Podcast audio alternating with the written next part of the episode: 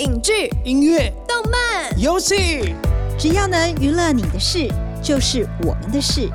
欢迎收听《娱乐住海边》。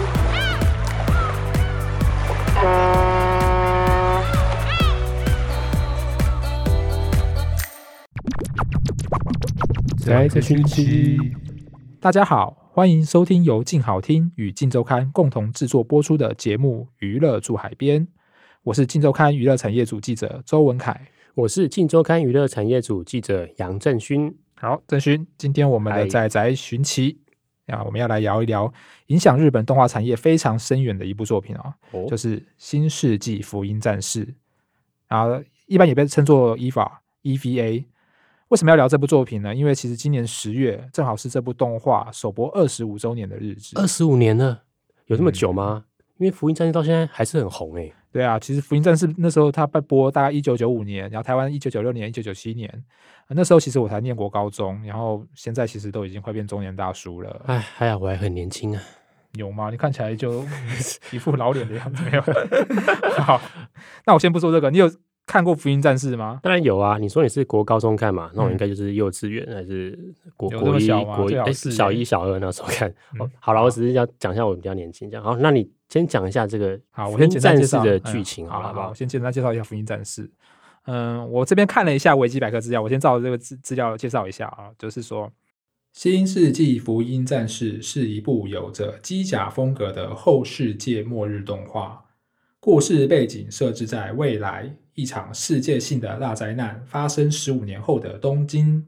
故事围绕着主人公一名十四岁的男孩电真士，突然被神秘组织招募去驾驶一种巨大的生物兵器 EVA，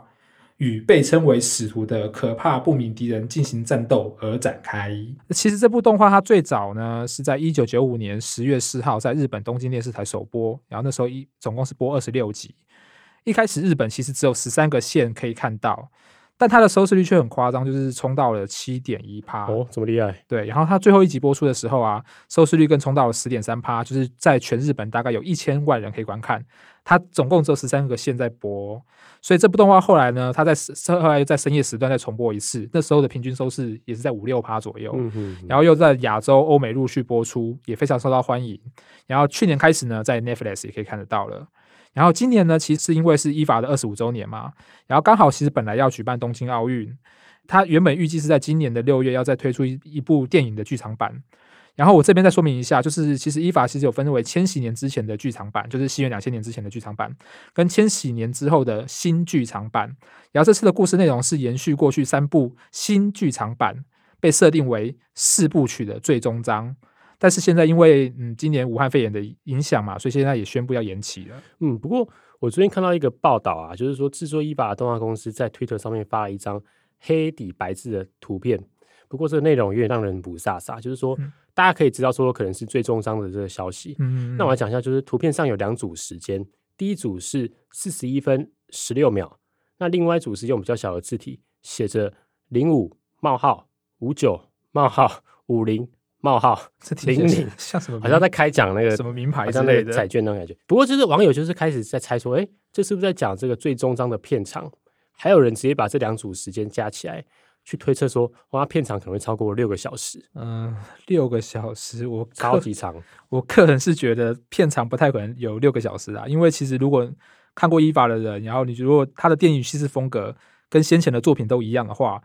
六个小时大家可能会在电影院睡成一片、哎，哦。先不要，先不要，你这样可能哎会被伊法的粉丝抗议哦。哎，我不是说伊法很无聊不好看哦，因为其实我也跟很多动画的爱好者一样，认为其实像《福音战士》它可以算是日本最伟大的动画作品之一了。但是关键就在于说，伊法的故事看起来虽然是刚才前面有提到，就像是大型机器人对抗神秘侵略者，就是在日本在八零九零年代的动画主流。但是你如果看到后面，你就会发现说，它有很多很心理层面的描写，呃，也就是所谓意识流的部分。例如说，像是主角电真士啊，他后面就是有很多大量他个人的角色独白、内心世界的独白，然后你还有看到他有时候会有一个黑画面，然后放上一行白字，就这样子静置了五到六秒。如果剧场版也要这样子演的话哦，也六个小时，那我想我我实在很难想象他会怎么拍啦。哦，听你这样讲，我也很难想象。嗯不过我有看过一些呃关于伊娃电视动画的分析啊，导演这个安野秀明谈到他在创作角色的时候，他其实有试图想要反映他自己的个性的每个不同的层面。那另外，其实福音战士还很强调角色跟其他人之间的关系，以及他们每个人可能都有自身的问题，包括在过去可能遭受过的创伤，然后在里面挣扎这样子。是，嗯，其实那个安野秀明啊，他其实在他有谈到说，他在伊法的制作过程中，他其实那时候有非常严重的忧郁啊、抑郁的部分，因为他其实，在拍伊法之前，他前几年的作品其实评价都不是非常好，所以他那时候其实开始有点忧郁症了，所以他其实把所有的自己的情感啊，甚至像绝望，都投入到了这部作品当中。那其中最能代表他情感的角色就是主角电真士。呃，真士呢，他其实是一个非典型的日本动画主角，但他在年幼的时候就失去了母亲，然后父亲又不肯定他，所以他的心理状态其实非常的脆弱、自闭又消极。就是如果你在看一些传统的日本动画来讲的话，男主角就是一定就是勇猛顽强啊，然后可能呃在打打败敌人啊，然后又非常的积极正面。但是也因为这样，其实日本其实本身的日本人的性格本身来讲是比较压抑的，所以反而让那时候许多看动画的观众心有戚戚焉，产生了一些共鸣。然后其实安野啊，他也有说过一句很有名的话，有在看《福音战士》的应该可能也都看过，他就说了，他觉得《福音战士》会成功，其实是一件是一件很奇怪的事情，因为他觉得里面的每一个角色其实都很有病。哇塞！而且这个动画里面，据我所知，还有很多很露骨跟黑暗的剧情，它其实不太像一个青少年取向的动画。我印象超深刻的是有一集主角真是还看着病床上昏迷不醒的明日香自我安慰，就是所谓的这个 什么什么呃，不要讲好，不要讲不要讲这个这个是变十八禁的内容，大家自我安慰自己去自我安慰自己去想象一下，而且有有些人可能还没看过影集啊，所以我们就先不要爆太多雷，就是有兴趣的可以自己去看。然后其实有一些资料他也提到了，其实，在动画它播出的时候，它那时候只播呃只做好了十二集就播出了，然后十三集之后呢是后来再制作的，所以他那时候呢剧本其实有大幅的修改，跟原先的设定其实都不一样，因为他他那时候也是因为他前面的剧集受到了欢迎嘛，所以在那时候安野他后面就有一些他个人的想法，他那时候他也说他看了很多心理层面的书，所以他那时候就自由发挥，不然他可能会照着传统日本动画的可能故事方式，就是拍出一个很正面啊、很积极啊，然后敌打败敌人的结局啊。那这样一来，可能就没有办法创造一部特立独行的作品了。但我这边还是要批判一下，因为其实我个人对伊法电视版的影集后面的几集，其实是我觉得很难消化。因为其实我看一些欧美的观众评论也是有这种感觉，因为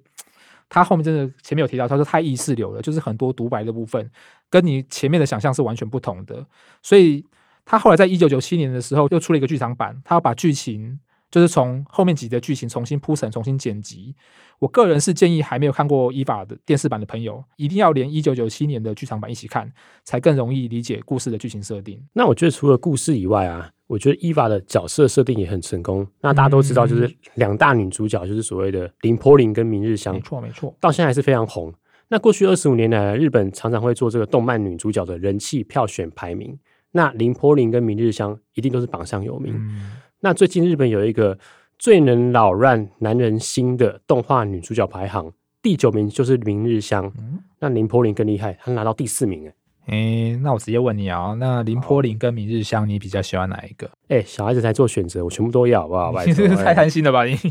好了，没有啦，没有啦。如果要选的话，我比较喜欢林柏林啊。哦，因为其实短把控，短把控。呃，对，其实因为很多人在比较这两个女主角，那林柏林就是那种沉默寡寡言、冰山美的那种感觉，那感觉上她好像没有感情一般，就是那种无法捉摸的女生，其实蛮吸引人的。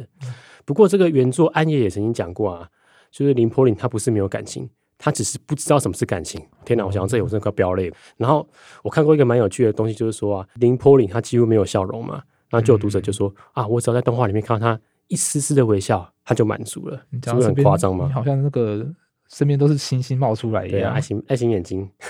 那你那你比较喜欢哪一个？我是其实我比较喜欢明日香啊，因为她就是非常的傲娇，有人说她根本就是傲娇界的始祖，因为她很可爱呢，但是她又很非常的强势。例如说，她常常就是要打赢电真士，因为电真士到后面其实那个整部剧情都围着围着她转嘛，然后她其实一直很想要打败电真士，她就像一个高高在上的女王一样，她一直都想要抢第一。但是呢，她后来因为出了一些事情，我这边就不讲太多，他出了一些事情，所以造成呢，他开始整个人就是内心有点崩坏，然后变得很脆弱。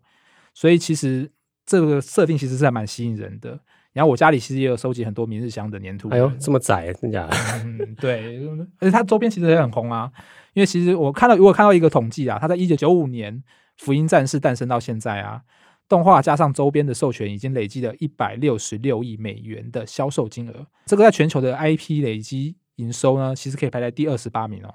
然后相对一些大 IP，例如像说宝可梦啊，或者迪士尼的一些作品，然后像是漫威。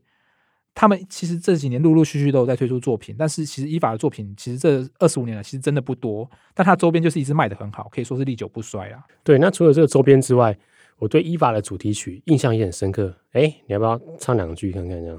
哒哒哒哒哒哒哒哒哒哒。哎，好啦，OK OK OK OK，先先不要，先不要，这样这样就好，就是到那个 OK 的地方就好。是有版权问题。对对对对。然后我再讲一下，就是九月的时候啊，日本的朝日电视台有做一个二零二零动画主题歌总选举的投票，那那时候有十三万个人参与。那福音战士的主题曲叫做《残酷天使的行动纲领》，他就拿下第一名。哎，你要知道，这个歌都二十五年了，哎，这这些年来日本拍了这么多动画，不过这首歌还是很红哎。我那时候还以为说他可能会被《鬼灭之刃》的红莲华给超越。我觉得那可能也是跟《福音战士》今年二十五周年有关啦。因为其实我记得我就看到一个资料，就是说今年上半年日本卡拉 OK 的动漫歌曲排行榜啊，红莲华就已经挤下《残酷天使》的《星空纲领》了。但是因为最近刚好依法有很多二十五周年的活动，例如说像我之前有看到说他跟雀巢合作推出的咖啡机嘛，然后最近十月四号依法二十五周年。他那个东京晴空塔还特别换上了初号机的招牌紫色灯光来庆祝。然后另外像是最近还有一个福音战士官方合作的电竞团队，直接把初号机融入到战队的标志当中。然后加上后面还有一个新剧场版的最终章也要上映，所以我觉得嗯，福音战士应该可以再红个十年，希望他能够再战十年。哎，那你有这个最终章的上映时间的资讯吗？其实安也在。今年的十月四号嘛，他当天有发了一个声明，他没有明确写他的上映时间，但他有提到说，就他从一九九三年最初写的第一份企划书到现在，